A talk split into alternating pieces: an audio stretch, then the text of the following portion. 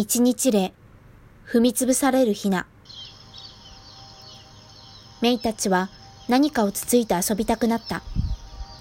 けれど、周りにはつつけるものが何もなく、地面や壁のシミをつついて過ごすしかない。時々農場の従業員が来て、傾斜に座り込み、静かに作業をした。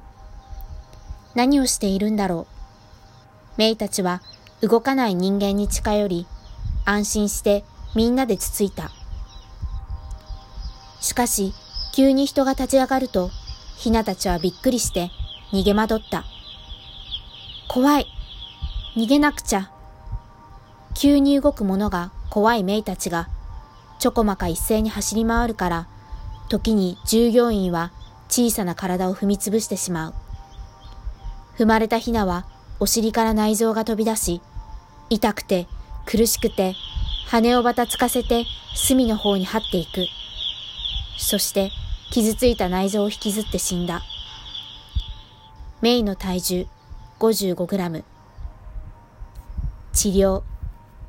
養鶏の場合、鶏が病気になったり、足を骨折したりしても、一羽一羽に治療されることはありません。